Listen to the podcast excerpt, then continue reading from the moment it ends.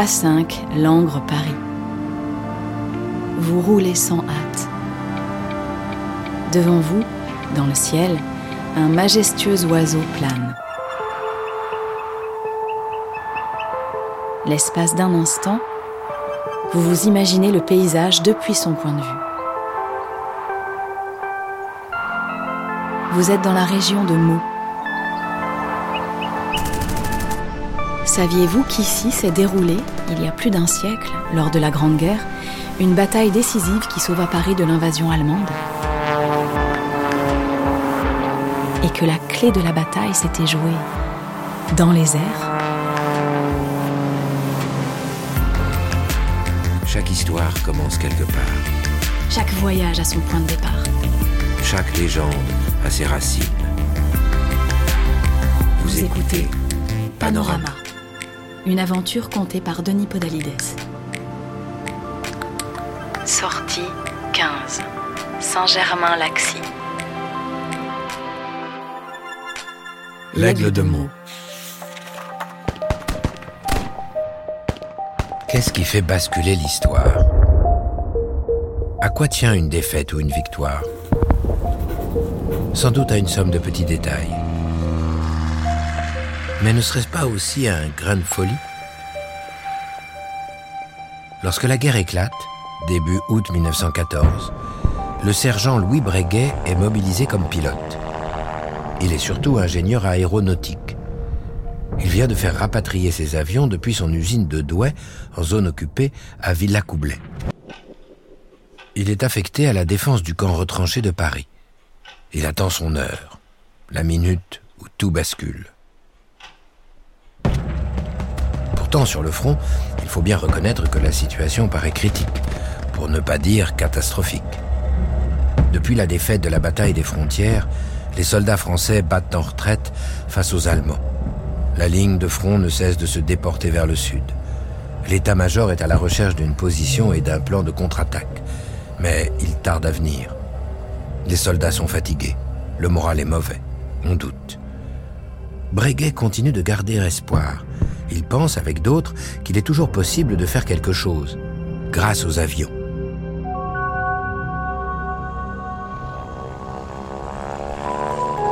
Le virus de l'aviation l'avait pris très tôt et ne l'avait jamais quitté. Petit, il remplissait ses cahiers d'écolier d'esquisses d'objets volants. Son imagination était débordante, son trait sûr et surtout très précis. Fils et petit-fils d'horloger, il avait, il est vrai, de qui tenir. Clément Adair, un des amis de son père, avait inventé le mot avion et quelques-uns des tout premiers objets volants au monde. Tout était sans doute parti de là. Après ses études d'ingénieur, Louis avait bien pris la tête de l'usine familiale.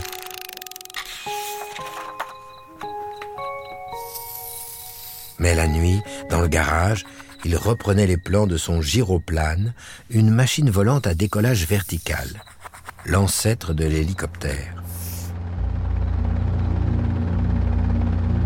Il apprit à piloter et construisit ses premiers biplans. Il enchaîna les constructions, fonda une société, vendit ses premiers avions à des pilotes sportifs et à l'armée. Il ouvrit sa propre école de pilotage pour former les militaires. En 1911, démontrant la confiance qu'il possède dans la solidité de ses machines volantes, il battit le record du monde de vitesse sur 100 km avec un puis deux passagers. L'armée acheta ses avions par dizaines. Pour lui, en avion, rien n'était d'impossible. Pourtant, bloqué dans son hangar de Villacoublay, personne ne lui demande rien. Il attend bêtement des nouvelles du front. Les corps de la première armée du maréchal von Kluck avancent à travers les villes désertées. Dans leurs quelques mots de français, les Allemands s'amusent. Nous, jamais vu français. Français toujours parti, vaincu. Dans trois jours, Paris. Jolie parisienne. Louis Breguet enrage. Le nord de la France est conquis. Deux millions d'Allemands se pressent contre les lignes alliées désunies.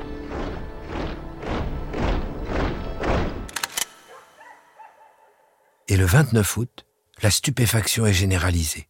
Louis apprend que les troupes allemandes sont à une portée de canon de Paris. Les troupes du maréchal von Kluck sont massées sur une ligne entre Compiègne et Meaux. La marche sur Paris paraît inexorable. Louis imaginait le drapeau de l'Empire flotter au-dessus de la tour Eiffel. Inacceptable. Louis reste pourtant convaincu que quelque chose est possible. La conquête de l'air doit apporter un avantage substantiel à l'armée française. Et il n'est plus temps d'attendre l'instant décisif pour le prouver. Il faut y aller. Le matin du 1er septembre, aiguillé par un obscur pressentiment, Louis se lève sur les coups de 6 heures. À peine plus tard, accompagné du lieutenant observateur Watteau, il s'élève dans le ciel. L'avion est un Breguet de type 4, le dernier modèle de son biplan militaire. Il pèse un peu plus d'une tonne pour 16 mètres d'envergure. Breguet en avait achevé le prototype à Douai. Il l'avait rapatrié à Paris in extremis. Il était heureux d'enfin pouvoir tester son efficacité dans ces conditions et d'en prouver la valeur quelques secondes, l'avion monte à une altitude de 2000 mètres. L'horizon est dégagé. La lumière très claire. L'avion se projette dans l'air à une vitesse de 130 km heure. Le spectacle au sol est désolant. Damartin en Gouelle, Nanteuil le Haut-Douin. C'est un cortège de misère et de ruines. L'exode des populations civiles se fait dans la panique.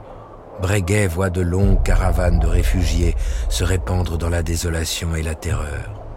Les corps d'armée allemands encombrent les routes.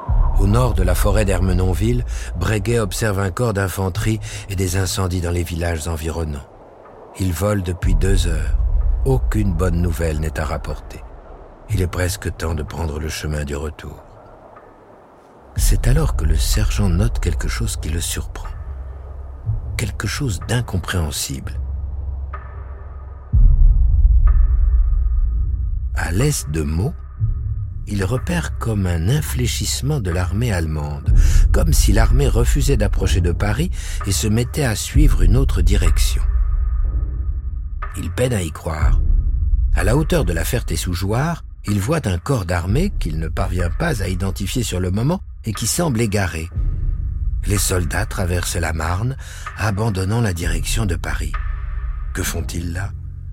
Cette position n'obéit à aucune logique.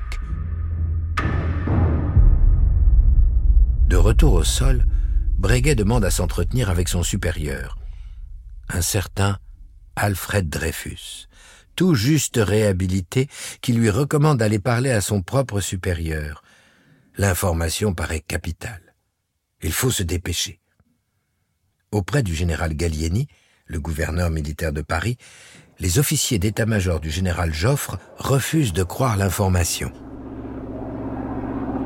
Le lendemain, de nouveaux avions sont envoyés pour confirmer la nouvelle dans les régions de Creil, Nanteuil, Lizy-sur-Our, la vallée de la Marne autour de Meaux et jusqu'à Château-Thierry. Bientôt, des cavaliers envoyés en reconnaissance confirment les renseignements des aviateurs le maréchal von Kluck, incontrôlable, pris d'une sorte d'ivresse de la victoire, s'est lancé seul à la poursuite de la cinquième armée française. Abandonnant Paris sur sa droite, il progresse vers l'ennemi, ouvrant son flanc à la contre-attaque. C'est le début de la bataille de la Marne. On décide l'envoi depuis Paris de 180 trains et plus de 1000 taxis vers la région de Meaux. En quelques jours, l'armée allemande est défaite pour la première fois. Paris est sauvé. Et l'aviation vient de faire la démonstration éclatante de son importance stratégique. On pouvait lire dans les plans de l'ennemi et débusquer la faute.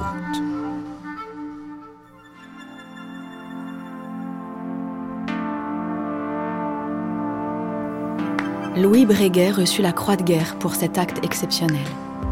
Il fut en même temps libéré de ses obligations militaires pour retourner à ses ateliers et dessiner de nouveaux modèles d'avions répondant aux exigences du bombardement, ce dont il s'acquitte avec succès, faisant construire dans ses usines plus de 5000 avions Breguet de type 14.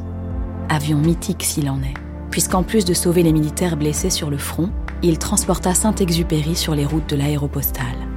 Mais cette histoire, nous manquons de temps pour la raconter. Au musée de la Grande Guerre de Meaux, on peut encore voir quelques avions témoins de ces affrontements, et bien sûr les taxis de la Marne, une façon de plonger dans le quotidien des soldats.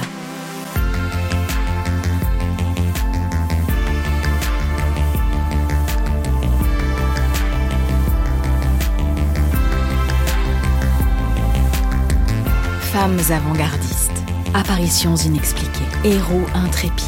Leurs vies légendaires ont marqué les paysages que vous, traversez et laissez leur empreinte dans le cœur des hommes et des femmes qui s'y sont aventurés. Les autoroutes APRR et AREA vous invitent, le temps d'un voyage, à réveiller le passé et à entrer dans la légende.